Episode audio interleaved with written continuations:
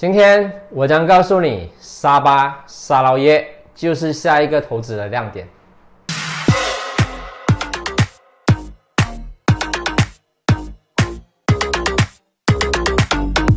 你知道东马离西马有多远吗？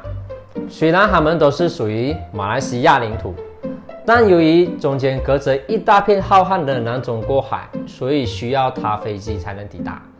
一般只需一小时四十五分钟，仿佛被分开成了两个国度。来到沙巴沙捞越，不禁让人想起沙捞越有名好吃的哥罗面、雄伟的哥打金纳巴鲁神山。不过，为什么会是投资者的下一个投资点呢？房价一直在飙升，东马两州的发展虽然不比西马来得快。但随着各项基建计划开始进行，自然而然也推动房地产获得高度的关注。这两个州属都拥有丰富的天然资源，以盛产盐种油、石油以天然气等闻名。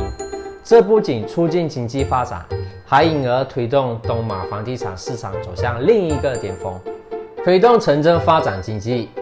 目前，许多城镇的基本设施已经从多方面得到改善和提升，包括交通及通信公益设施，让郊区的居民可以享有先进科技，以拉近东马区民与西马城市之间的距离。沙捞越再生能源走廊和沙巴发展走廊，早在2015年，政府宣布推动第十一大马计划。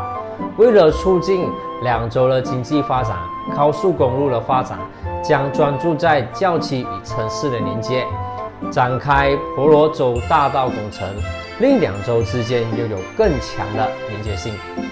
有了高速公路直接往返港口和机场，间接带动了旅游业和零售业，方便游客和商家触动。